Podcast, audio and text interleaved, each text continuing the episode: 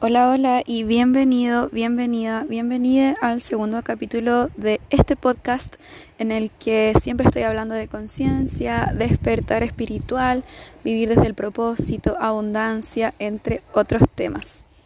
Okay. El capítulo de hoy se trata sobre el propósito, pero el propósito desde una perspectiva un poco más realista, tal vez con menos expectativas porque siento que es algo con lo cual me identifico bastante y me siento capaz de compartir cómo es que yo encontré mi propósito y darles algunas claves y darte unas claves si tú sientes que de repente estás muy lejos de tu propósito o estás haciendo algo que no es realmente coherente contigo.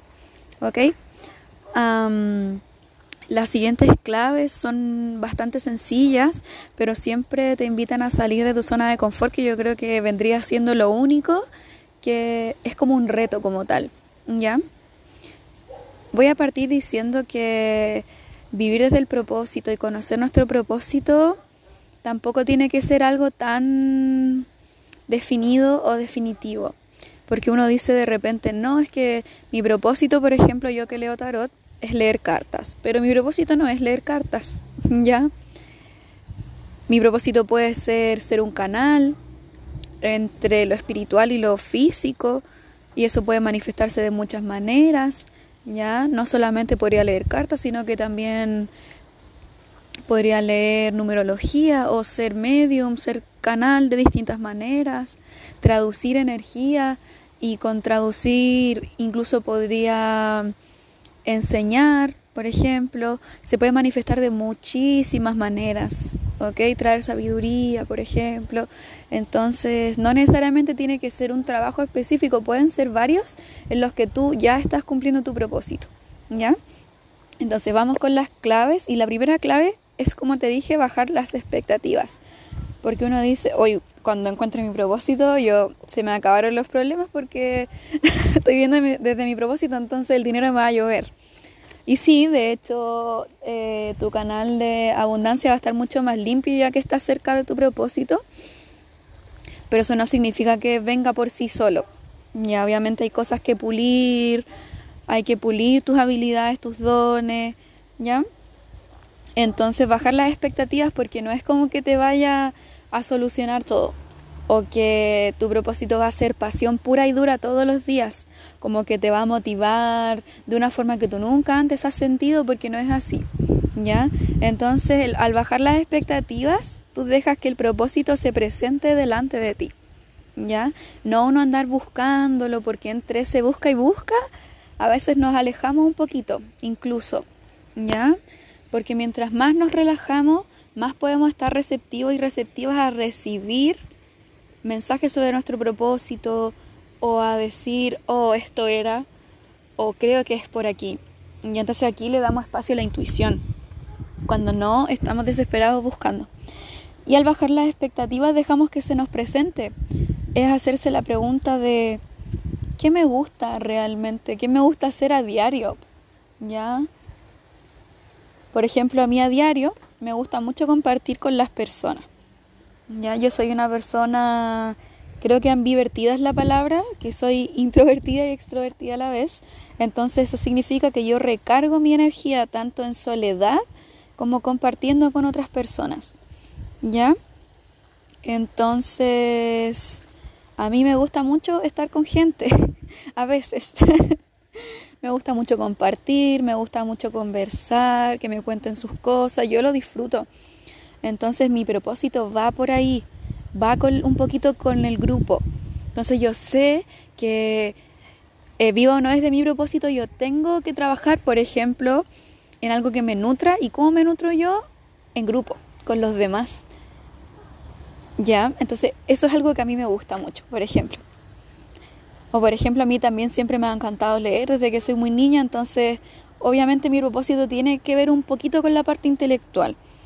¿ya? Y nos va dando pistas.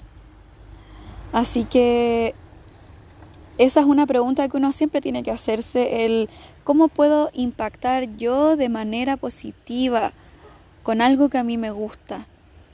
Y ese me gusta es la parte ya un poquito más realista que les decía. Porque no es como, hay algo que me explota de pasión. Porque yo sí siento eso en realidad, pero no va a ser siempre. A veces solo me gusta y me hace sentir cómoda. Y con eso basta y sobra. Y ahí estaba. Y los tesoros y la pasión se van descubriendo y se van aprendiendo a sentir también en el proceso. No es como algo que tú encuentres y ah, te estalló una cosa que tú jamás en la vida habías sentido. ¿ya? Así que eso ayuda mucho, el bajar las expectativas, el hacerse preguntas más realistas, eso ayuda un montón, ¿ya? Y la segunda, claramente, es salir de la zona de confort, porque no podemos descubrir los dones estando siempre haciendo lo mismo.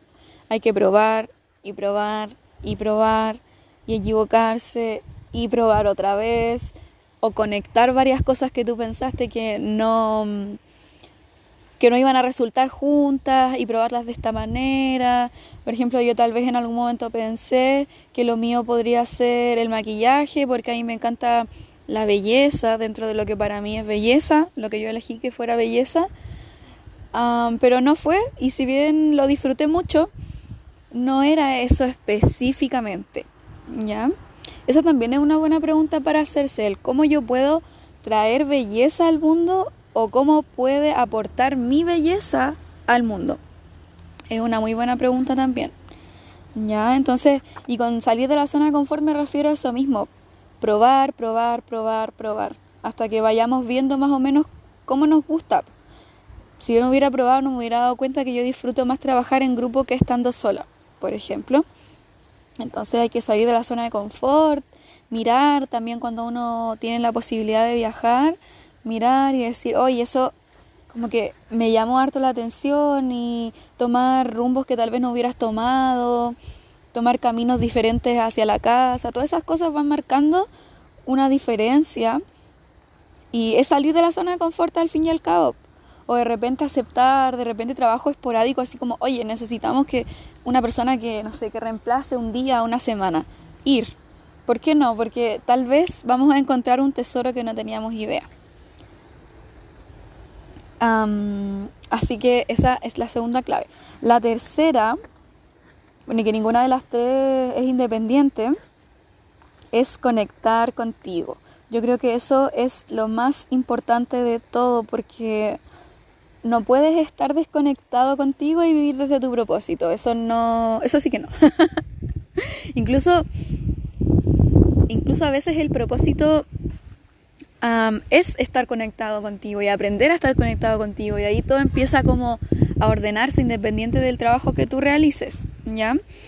Entonces, si tienes una rutina, por ejemplo, con una agenda muy apretada o vives en un lugar en el que no suele haber silencio, lo ideal es comenzar, por ejemplo, con prácticas meditativas a diario, porque siento que solo a diario hay cambios que realmente tú puedes decir, wow, si siento un antes y un después, ¿ya? Porque después la meditación y ese espacio interno se va haciendo una necesidad, no es como, ay, es que el hábito, tengo que cumplir el hábito porque me tengo que conectar conmigo, sino que tu ser pide que vayas a tu casa interna, que te quedes ahí, entonces conectar contigo, investigar sobre ti y esto ya va de la mano con de repente buscar ayuda en en las terapias, por ejemplo, ya sea en una terapia psicológica investigando tu infancia o simplemente mirando hacia atrás en tu infancia y buscando qué es aquello que te hacía sentir bien. Como dije, tiene que ser bastante aterrizado de decir qué me gustaba hacer, así de sencillo, así de simple. Me gustaba dibujar, me gustaba bailar, me gustaba escuchar música y qué puedo sacar de ahí, qué tanto de eso honro el día de hoy o qué me gustaría rescatar del pasado y traerlo acá porque siempre me ha gustado, etc. Y también investigar, por ejemplo, tu numerología, tu astrología, que dan muchísima información sobre ti. No te determina, pero sí te guía un montón.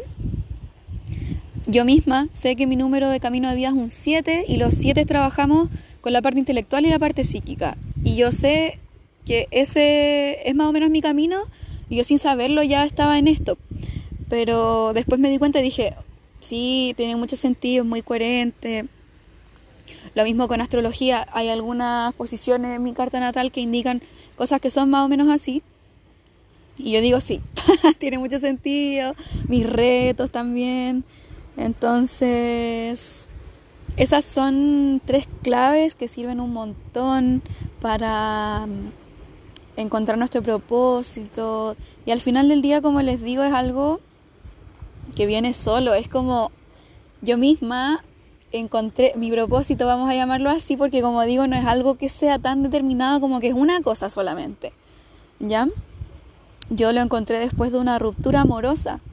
Y yo llegué a leerme las cartas y yo tuve como un flashback y fue, yo me sentí como muy en casa, como que eso que estaba enfrente de mí, que en ese caso un mazo de tarot y una persona leyéndome, era algo que yo necesitaba hacer. Y al mes me inscribí en un curso y empecé a aprender.